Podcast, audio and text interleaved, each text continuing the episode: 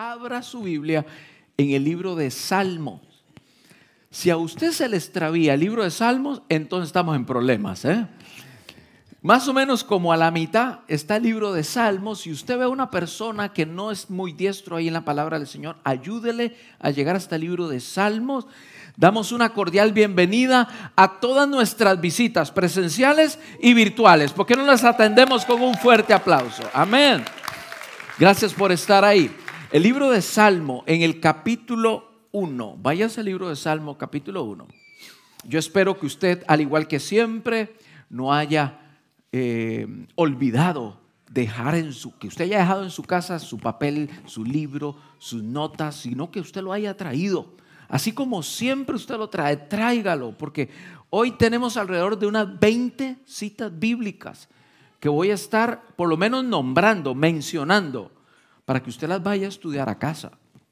Así que tome papel, tome lápiz, si usted está en casita, hágalo, tome su Biblia y vamos al libro de Salmo en el capítulo número uno. Y dice así, voy a leer en la Reina Valera. Dice, bienaventurado el varón que no anduvo en consejo de malos, ni estuvo en camino de pecadores ni en silla de escarnecedores se ha sentado, sino que en la ley de Jehová está su delicia, y en su ley medita de día y de noche. Será como árbol plantado junto a corrientes de agua que da su fruto a su tiempo, y su hoja no cae. Diga conmigo, no cae. Y todo lo que hace, diga conmigo, prosperará. Así eh, no así los malos, verso 4, que son como el tamo, que arrebata el viento. Por tanto, no se levantarán los malos en el juicio, ni los pecadores en la congregación de los justos, porque Jehová conoce el camino de los justos, mas la senda de los malos, ¿qué dice?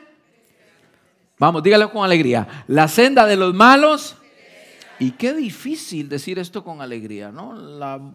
decir que los malos perecerán. Permítame por un momento llevarlo a este, introducirlo a este capítulo de Salmos. Ustedes saben que Salmos es un himnario, está lleno de, melodías, está lleno de música y, y está escrito originalmente en hebreo. Uno de estos grandes escritores del libro de Salmos, uno de estos grandes compositores, el rey David.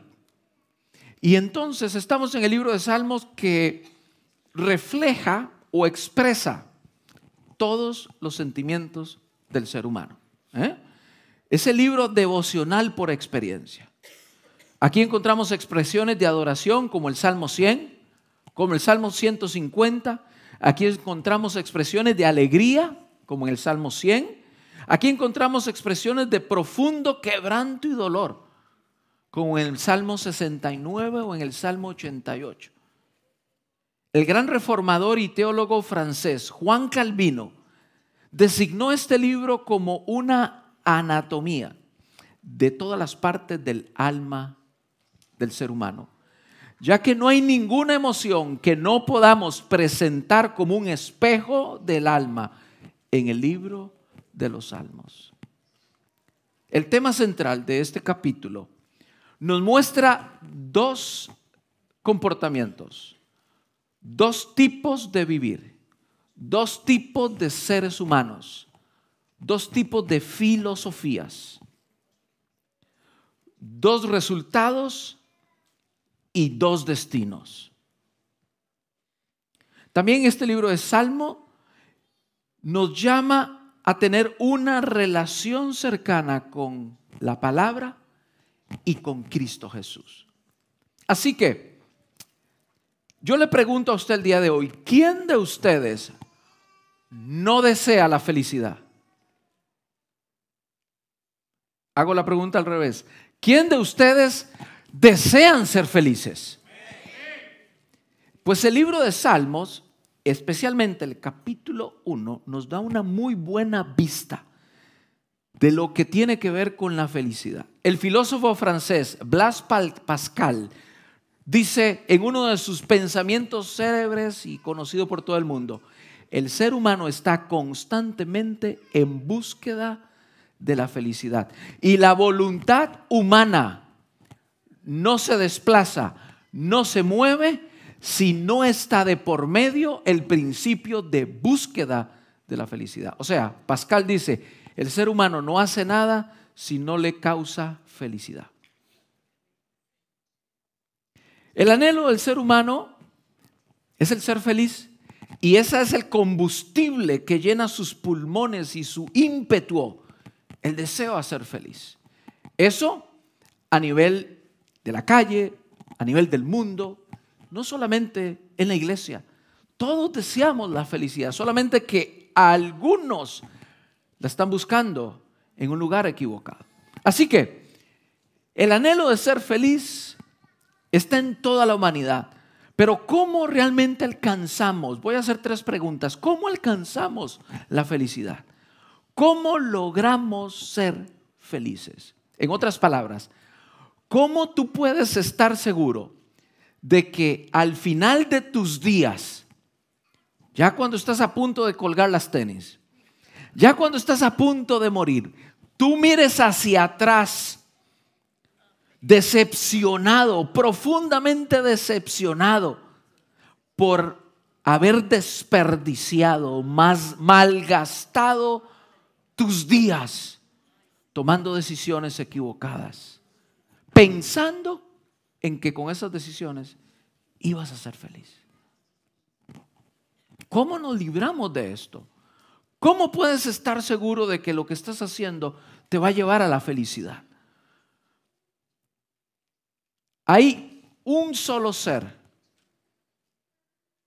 que tiene y puede darnos la respuesta autorizada a la respuesta a estas preguntas.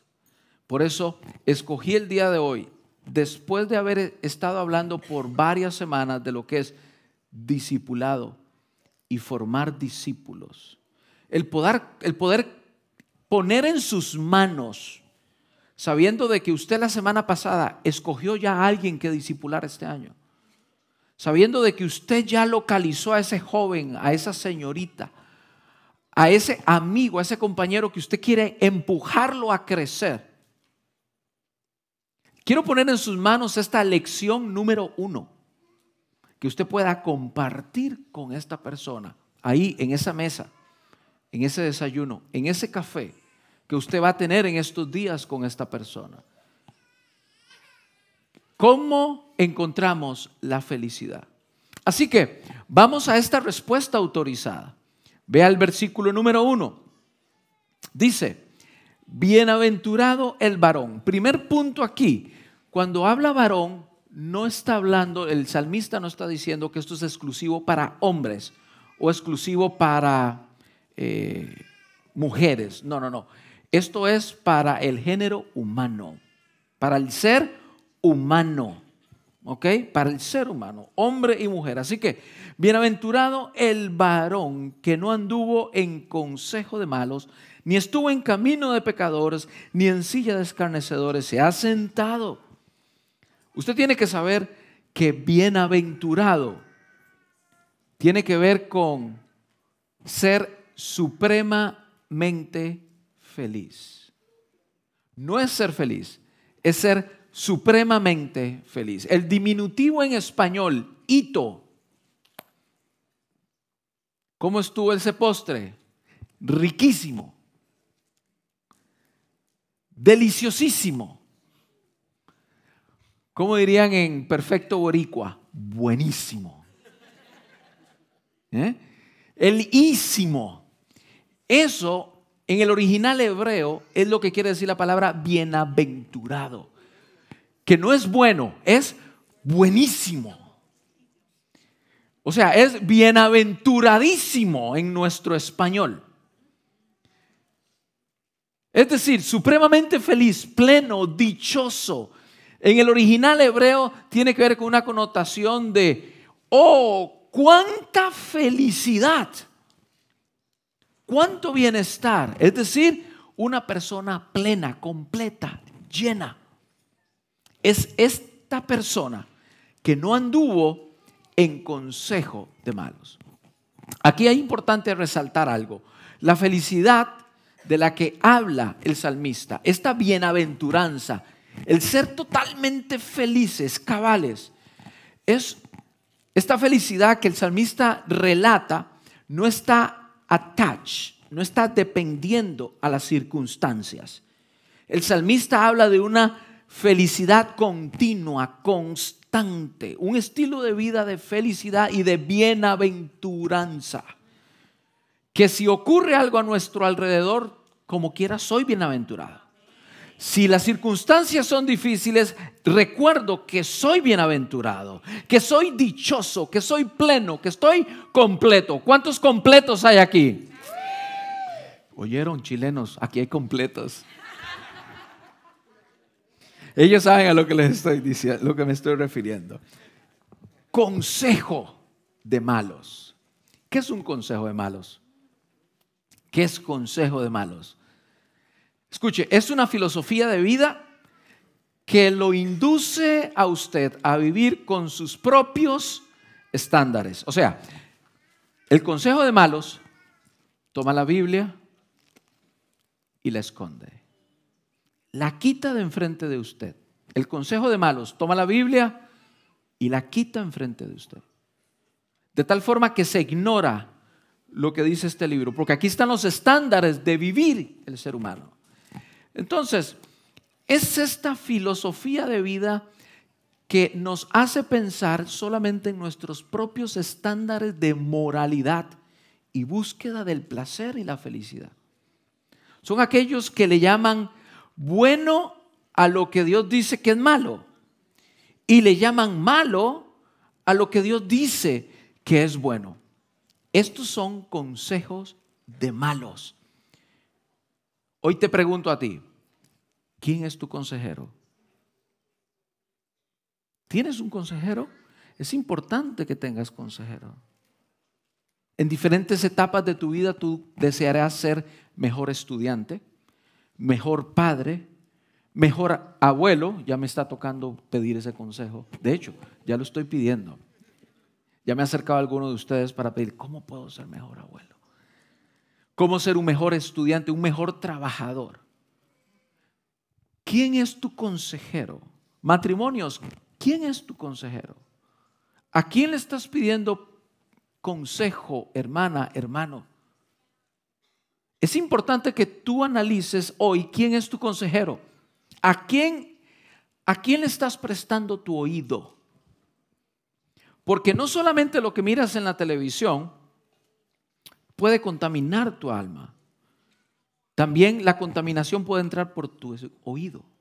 Lo que estás escuchando, y no me refiero a la música, no, no me refiero a eso en este momento, aunque también me refiero a quién estás prestando tu oído, quién está aconsejándote. Conozco muy malos consejos que han destruido matrimonios. Conozco muy malos consejos que han destruido vidas enteras. En esta iglesia somos pro matrimonio. En esta iglesia amamos la familia. Y los miembros de esta iglesia, sus líderes y sus pastores, te van a dar siempre un consejo pro familia, pro unidad, pro matrimonio. Siempre. Sin embargo, todo consejo que nosotros demos depende de que la persona que lo está recibiendo haga su parte. Nosotros como pastores no imponemos, nosotros damos el consejo. Nuestros líderes y consejeros no imponen, dan el consejo. Y si tú quieres cambiar, y si tú quieres tomar el consejo, tu matrimonio se va a ver beneficiado. Pero no pasará así cuando la persona no quiere tomar el consejo y no quiere cambiar. ¿Qué es lo más fácil? Vamos a borrar esto. Ese botoncito de delete, delete, delete, delete, delete. Pensamos que todo en la vida es puro. ¿No salió mal? Delete, delete. No. Una vez tú te casas, te casas para toda la vida. Una vez tú te casas, iglesia, jóvenes, es para toda la vida. Y aquí hablamos, aquí vamos a hablar siempre sobre esto. Así que, ¿a quién estás prestando tu oído, iglesia? Jóvenes, chicos, ¿a quién están prestando su oído? El hombre bienaventurado sabe que depende de evitar el camino de la puerta ancha. ¿Se acuerdan en Lucas capítulo 13 donde Jesús dice, hay dos caminos, uno lleva la puerta ancha y otro la puerta angosta? El hombre bienaventurado sabe que el camino de la puerta ancha, a ese camino hay que decirle no. O sea, tú eres bienaventurado cuando aprendes a decir no. ¿Me están escuchando el día de hoy? Están muy serios. Tú eres bienaventurado cuando aprendes a decir no, porque hay muchos que te querrán llevar al camino de la puerta ancha, que es el camino, según Jesús en Lucas 13, el camino de la perdición. Mas el camino de la puerta angosta, en ese camino hay vida y vida en abundancia. ¿Cuántos están en ese camino el día de hoy? Entonces, vemos un consejo de malos y vemos un camino de pecadores. Vamos al camino de pecadores. Un mal consejo te puede llevar a la práctica del pecado sin resentimiento. Vivir una vida pecaminosa abierta, sin ningún dolor. Ese es el camino de pecadores. Después de un mal consejo, entonces lo que nos queda ahora es el camino de pecadores. Hasta llegar a la silla de escarnecedores, que es el siguiente punto. Silla de escarnecedores. Y cuando habla de silla de escarnecedores, si te vas al original, no habla de una silla donde estás sentado, habla de un lugar un punto, que puede ser una silla o puede ser un espacio, pero habla de un lugar. Entonces, muchos teólogos ven aquí un proceso de decaimiento, de decadencia. Escuche bien, el mal comienza oyendo un consejo, después transitando un camino y luego terminas en un lugar en una silla atrapado por tus vicios, por tus hábitos pecaminosos que iniciaron con un consejo. Muchos dicen, ah, pastor, pero yo tengo, yo tengo el control de esta situación. Yo, yo puedo salirme cuando yo quiera. Muchos psicólogos piensan que cuando tú describes esa situación, cuando tú estás en ese punto, es porque ya el vicio te ha tomado y no podrás salir tan fácil como estás pensando. ¿A qué me refiero? A lo que, dice, a lo que dice el libro de Efesios capítulo 1, perdón, Efesios capítulo 5, donde está el fruto del pecado. También en Gálatas capítulo 5, verso 12, ahí se describe el fruto del pecado, el fruto de la carne. A eso me refiero, alcohol, drogas, pornografía, chisme, idolatría, lascivia, inmoralidad, mentira, fornicación, adulterio. Todo esto no empieza de hoy a la mañana, todo empieza con un pequeño consejo. ¿Va conmigo, iglesia? Silla de escarnecedores tiene que ver con una silla de burladores los que se mofan, se burlan de Dios y los que siguen a Dios, de su pueblo. Segunda de Timoteo capítulo 3, verso 13, describe este proceso de decadencia diciendo que los hombres malos y los engañadores irán de mal en peor, de mal en peor. Primero un consejo, luego un camino y terminas en un lugar. Pero quiero llevarte al contraste, porque en la Biblia hay contraste de una filosofía y la otra. Vaya conmigo el verso 2. Dice el verso 2. ¿Cómo empieza el verso 2? Sino. O sea, aquí está el contraste para que tú puedas diferenciar el uno y el otro. Sino que en la ley de Jehová está su delicia. Y en su ley medita de día y de noche. Verso 2, la ley.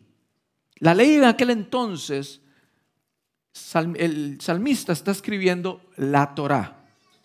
La Torá es el libro de instrucciones, es el instructivo.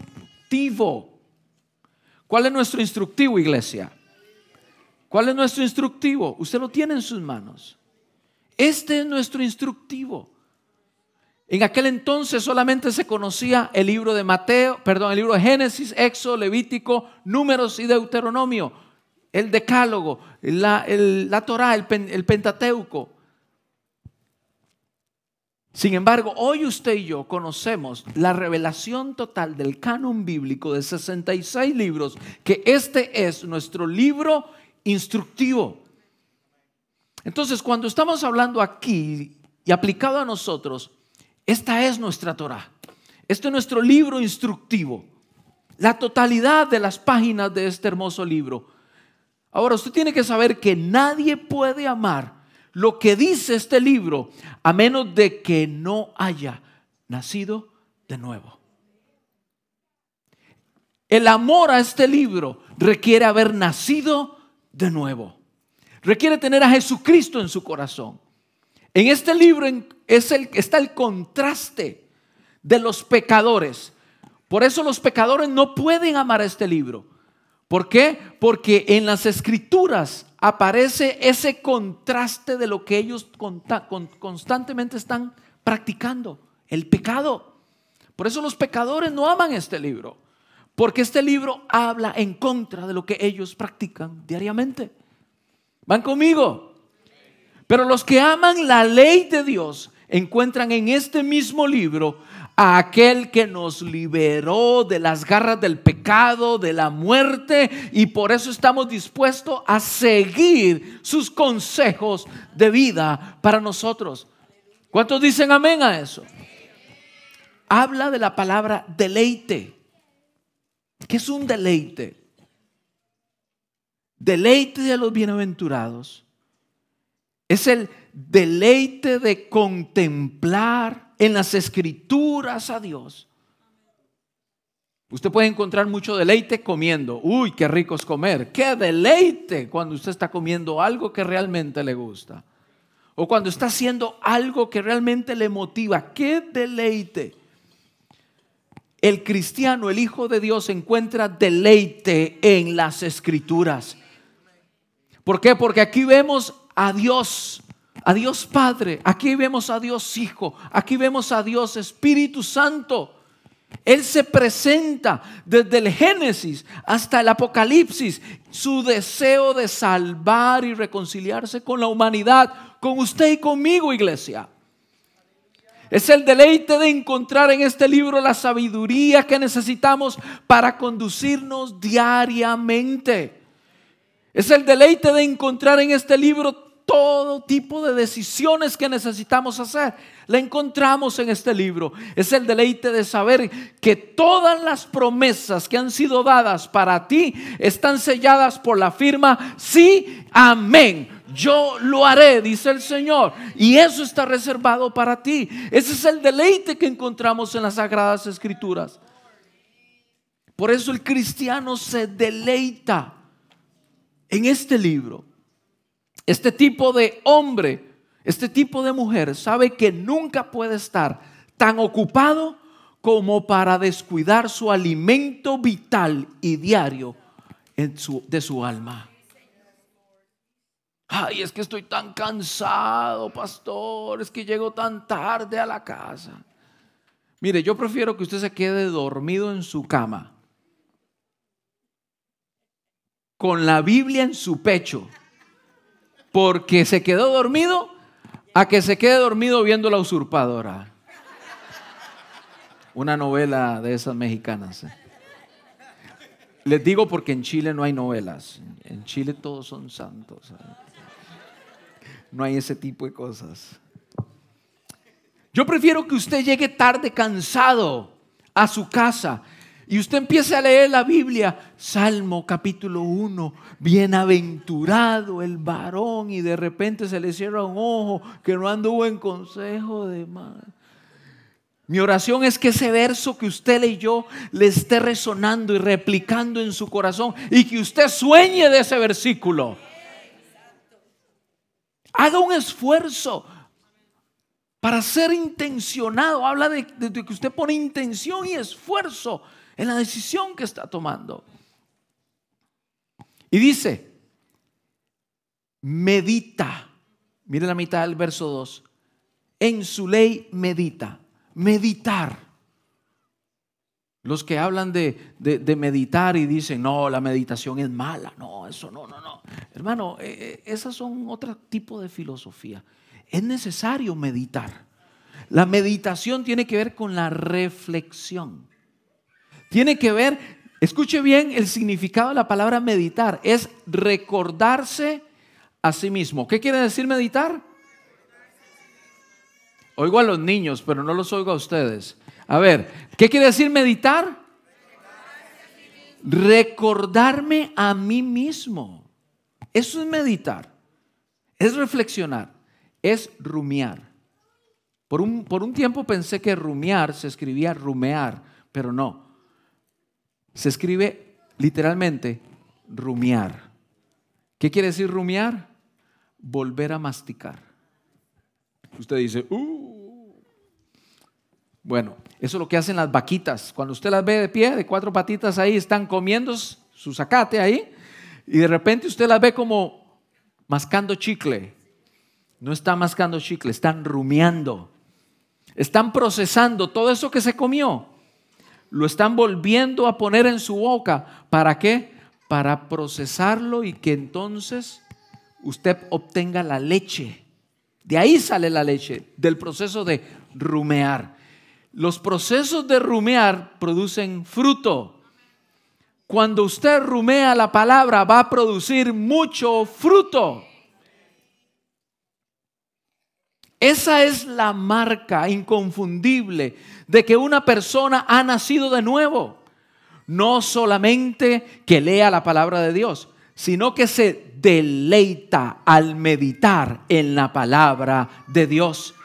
Así como la sabiduría de un niño, perdón, así como la salud, así como la salud de un niño es proporcional a su apetito, de la misma forma, la salud espiritual del cristiano es proporcional al apetito que tenga por meditar en las sagradas escrituras. Si usted, si usted siente esa pasión, ese deseo por este libro, está sano, está salvo y, y aliméntate de ese libro. Este libro va a saciar tu hambre espiritual. Ahora, atención a esto. La escritura dice en el libro de Lucas capítulo 10, 42, no tengo tiempo de leerlo, anótalo, yo sé que usted lo está anotando. Lucas 10, 42, habla de esta mujer, Marta y María, que invitaron a Jesús a su casa. ¿Se acuerdan la hermana de Lázaro? Bueno, invitaron a Jesús a su casa y dice que una de ellas estaba afanada cocinándole los tacos, haciéndole lechón, preparándole la ensalada, la, bandeja paisa, nada de ensalada paisa, ahí no hay nada de ensalada, la bandeja paisa. ¿Mm? Estaba la señora Marta preparada. Sin embargo, dice la palabra en Lucas que María escogió. ¿La qué? María escogió qué? La mejor parte. Se trata de escoger. Usted y yo diariamente podemos escoger la mejor parte.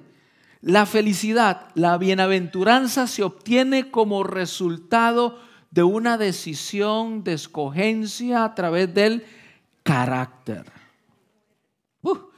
Me quedó largo, pero lo dije. Ese proceso de escogencia requiere decisión y esa decisión requiere carácter. Yo voy a llegar, aunque sea cansado, voy a llegar a la casa, me voy a sentar en la mesa, voy a comer y a la par quiero leer la palabra del Señor. A la hora de almuerzo, Mm, yo podría hacer tantas cosas a la hora del almuerzo, podría sentarme a contar chistes con mis amigos, podría estar haciendo muchas cosas, pero yo decido el día de hoy sentarme con mi Biblia, con mi lonche, a comer el almuerzo. Requiere de decisión. Las cosas buenas espirituales en tu vida no pasan por casualidad.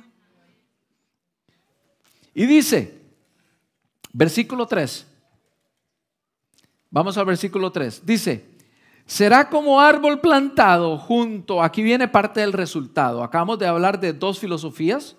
¿eh? Una filosofía es la que nos marca un consejo, nos marca un camino y nos marca un lugar. ¿eh? La otra filosofía es aquella que reflexiona, que medita, que se deleita. ¿Por qué? Porque aquí está el resultado, el verso 3. Será como árbol plantado junto a corrientes de aguas, que da su fruto a su tiempo y su hoja, como dice, no cae. Y todo lo que hace le saldrá mal. ¿Cómo dice?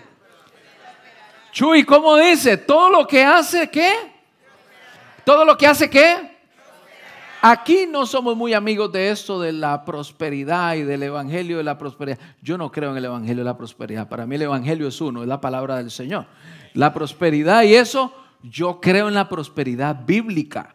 Sería un fatuo si pienso que no existe prosperidad, porque la misma palabra me está diciendo que si yo medito, reflexiono, analizo la palabra, seré próspero. Pero yo creo una prosperidad integral. La prosperidad del mundo es una prosperidad donde andas en autos, andas en, tienes casas, tienes avión. Y la prosperidad del mundo es visual y todo lo pomposo, todo lo que tiene gran valor. La prosperidad bíblica es una prosperidad integral. Diga conmigo, prosperidad integral.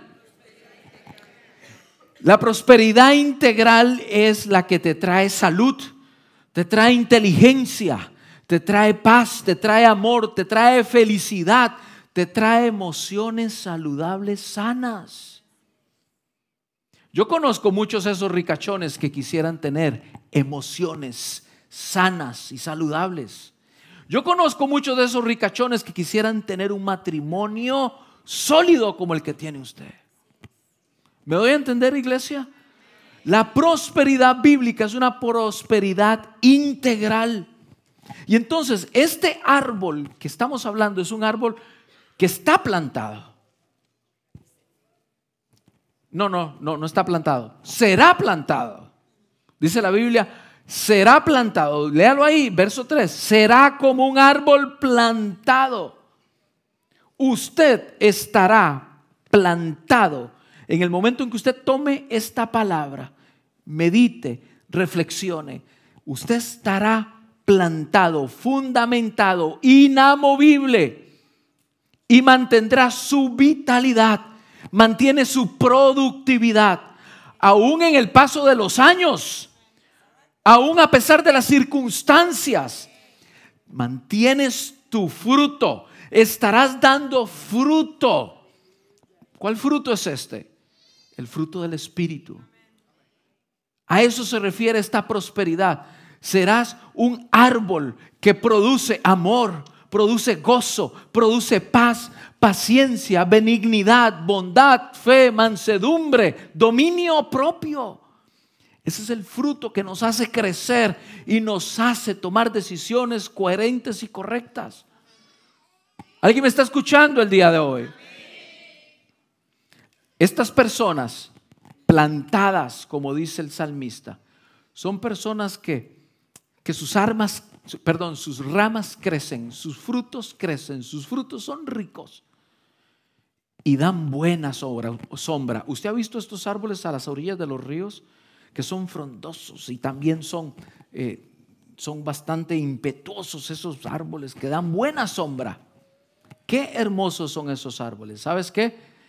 A través de tu sombra, a través de tu fruto, serán bendecidas muchas personas, incluyendo tu familia, por ese fruto que tú estás dando, porque has decidido estar plantado, meditar, reflexionar.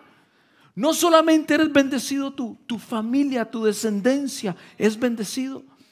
Todo lo que haces prosperará en este sentido integral que habla la palabra del Señor. Verso 4. Tenemos que ver el contraste. El verso 4 dice, no así los malos. Dice, que son como el tamo que arrebata el viento. El salmista dice aquí, el justo es como el árbol. Diga conmigo, el justo es como el árbol. Diga, diga conmigo, yo soy como un árbol plantado a la orilla del río. Amén, yo lo tomo y yo lo creo. ¿Usted lo cree el día de hoy? Sin embargo, el tamo es esa cáscara que cubre el trigo. Que usted la quita. Usted la quita así con la mano. Se queda con el trigo en una mano y el tamo se lo lleva al viento. El justo es como un árbol, el impío, el malo, es pura cáscara. Eso es lo que está diciendo el salmista. No tiene peso moral, por eso se lo lleva el viento. No permanece, se lo lleva el viento. Se mueve con el viento. No hay firmeza en sus opciones, perdón, no hay firmeza en sus opiniones sino que cambia de opinión constantemente según su conveniencia.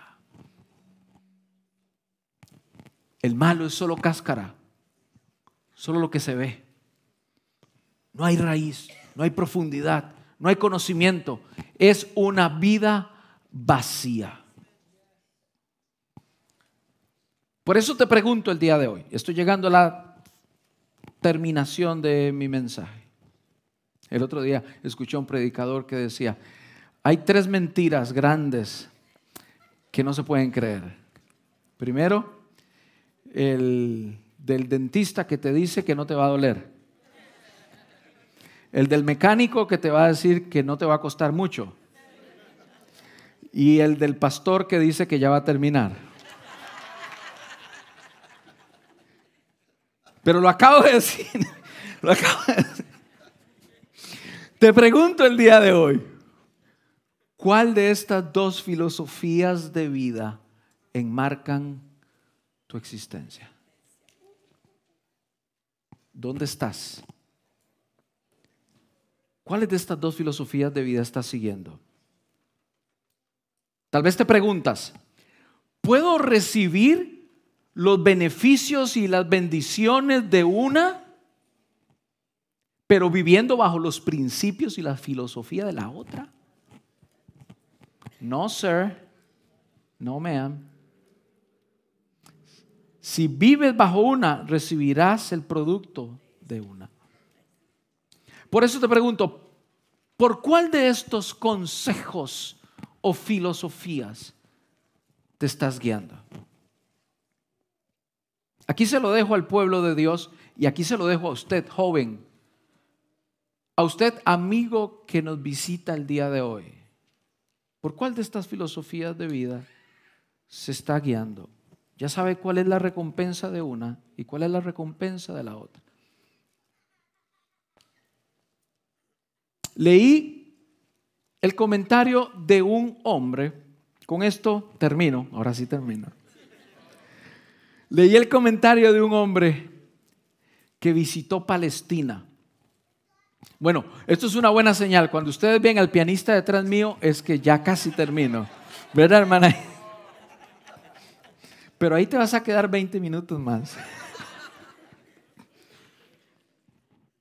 Leí el comentario de un hombre que fue a Palestina, un predicador y tuvo la oportunidad de predicarle al mismo tiempo a árabes y judíos.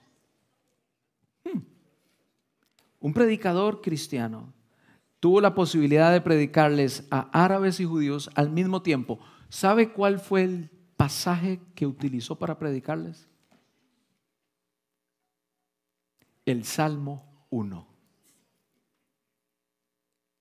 este que acabamos de estudiar.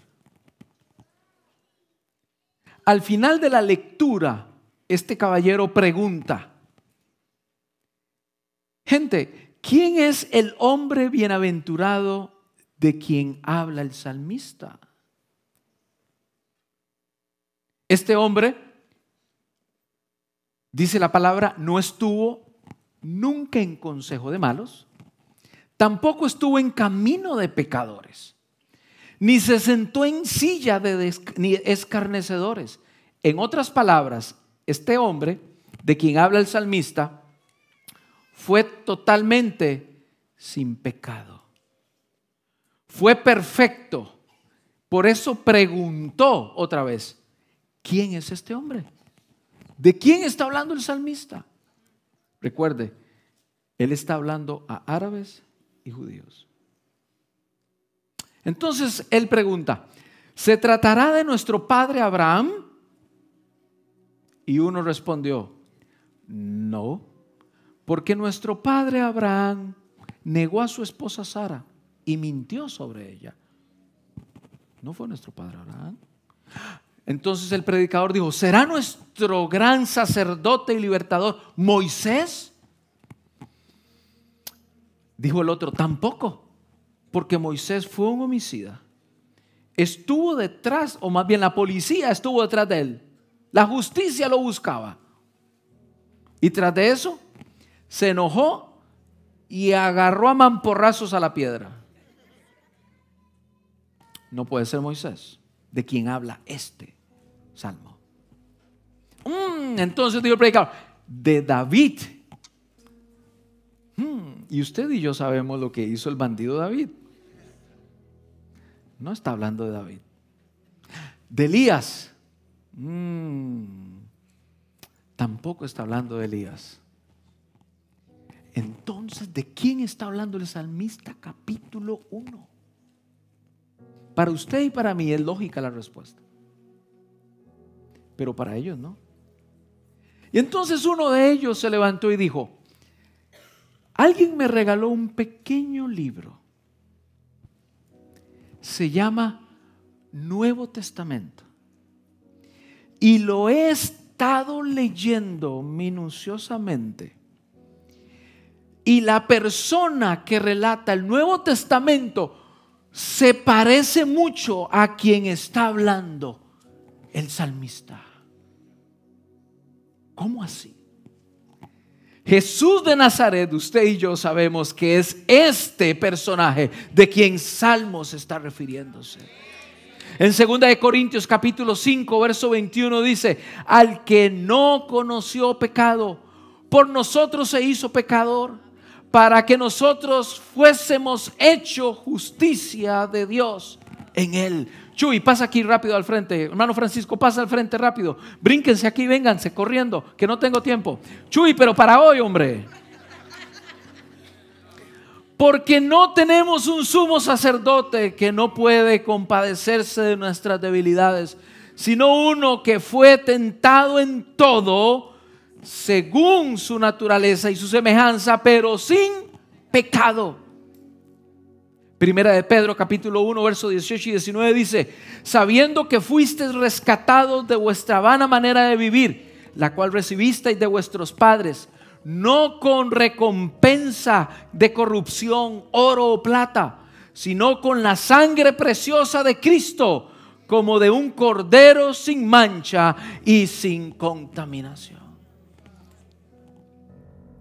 Este Jesús de Nazaret, bienaventurado, hoy ofrece a todos participar de esta misma bienaventuranza y disfrutar de su felicidad, de su bienaventuranza por medio del arrepentimiento y la fe en Él.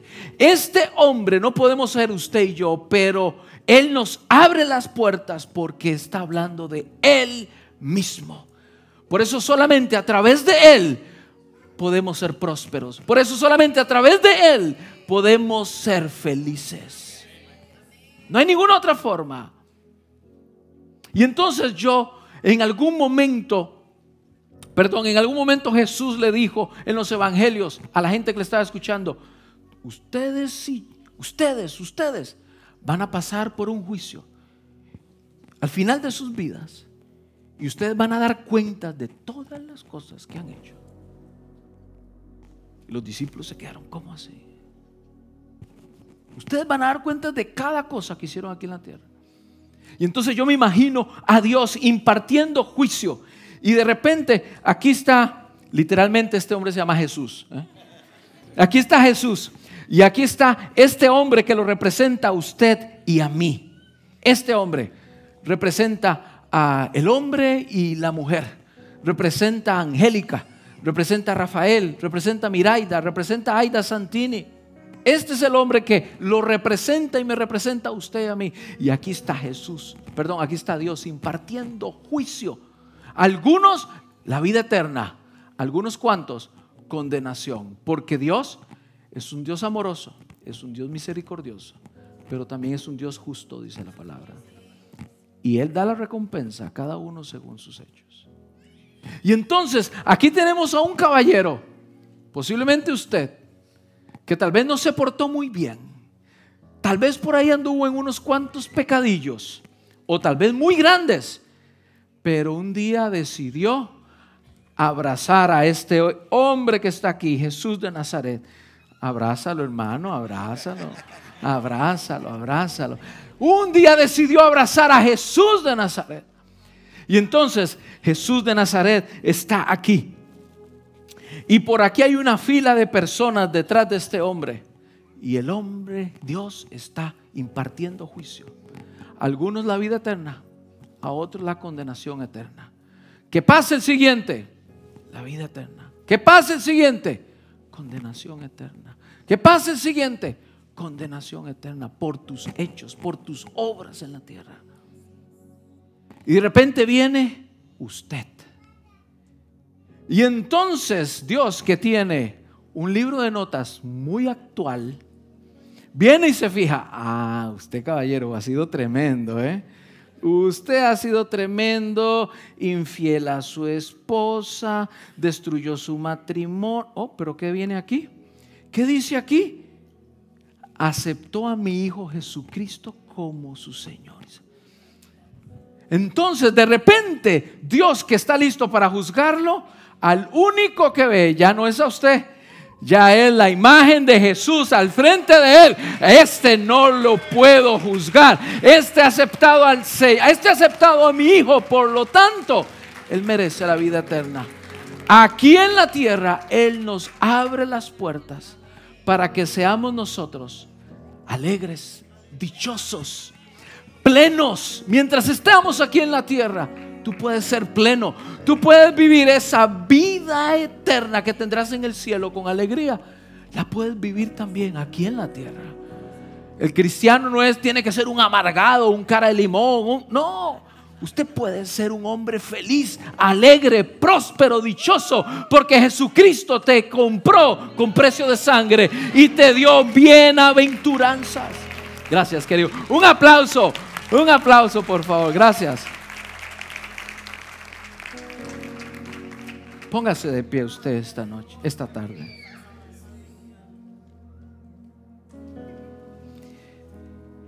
Y esto que acabo de decir, esto que le acabo de mostrar, es la clase número uno de discipulado. Usted podrá sentarse con su discípulo, usted como maestro, y explicarle esto que le acabo de explicar a usted el día de hoy. ¿Se dio cuenta que es sencillo? ¿Se dio cuenta que es fácil? Y usted lo puede explicar en menos de 60 minutos con un café, con un almuerzo y ayudar a esa persona a crecer espiritualmente. ¿Y por qué no? A que esa persona reciba a Jesucristo en su corazón. Tal vez tú decidas, yo creo que y siento que mi discípulo no está en la iglesia. Mi discípulo es mi vecino que está al lado quiero ganarlo para Cristo, invítalo a tomar café, llámalo a que almuerce contigo y cuéntale la verdad de lo que Jesús ha hecho en su vida. Inclina tu rostro el día de hoy. Inclina tu rostro. El día de hoy quiero hacer algo muy especial que tiene que ver con darte la oportunidad de dejar una filosofía fracasada que te lleva a la destrucción eterna para brindarte no una filosofía, para darte la vida eterna. Hoy te estoy compartiendo la posibilidad de dejar una filosofía para que recibas a Jesucristo en tu corazón y que lo hagas tu Señor y puedas vivir una vida como un árbol plantado a la orilla del río que da mucho fruto. Por eso el día de hoy, toda la iglesia tiene sus ojitos cerrados, su cabecita inclinada. Si tú el día de hoy quieres abrirle tu corazón a Jesucristo y decirle, Señor, yo necesito eso que el predicador acaba de hablar. Si tú estás aquí conmigo el día de hoy, mientras la gente está con sus ojitos cerrados. Levanta tu mano derecha. Levanta tu mano derecha. Y eso me indicará a mí que tú quieres aceptar a Jesús en tu corazón. Y yo te ayudaré a hacerlo. Manténla, manténla arriba, manténla. Esto no es de avergonzarse. Esto es, al contrario, de alegría y de gozo. Si tú nos estás mirando en esta transmisión, por favor escribe ahí en el chat yo quiero hacer la oración. Y ahora todos aquellos que levantaron la mano, repitan conmigo el día de hoy y lo que vamos a hacer es decirle a Jesús, entra a mi corazón. Por eso repite y di conmigo, Señor Jesús, el día de hoy te recibo como mi Señor y mi Salvador personal. Hoy te hago Señor de mi vida. Escribe mi nombre en el libro de la vida y envía tu Espíritu Santo a hacer morada en mí. Esto lo oro en el nombre de Jesús. Amén y amén. Iglesia, hay fiesta en el cielo el día de hoy y damos gracias al Señor. Pero no se desconcentre, que hay una parte para usted también. El libro de Salmos habla de estas bienaventuranzas a todo aquel que tiene una relación con Jesús. Todo aquel que medita, reflexiona y se deleita en su palabra.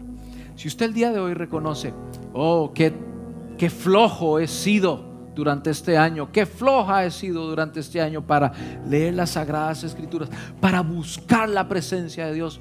Hoy es el tiempo de cambiar. Hoy es un tiempo de decirle, Señor, me comprometo contigo. Habrá alguien que se pueda comprometer con el Señor, no conmigo, a buscarle diariamente, a leer su palabra, a llegar aunque sea cansado y hacer como María la mejor parte. Buscar la mejor parte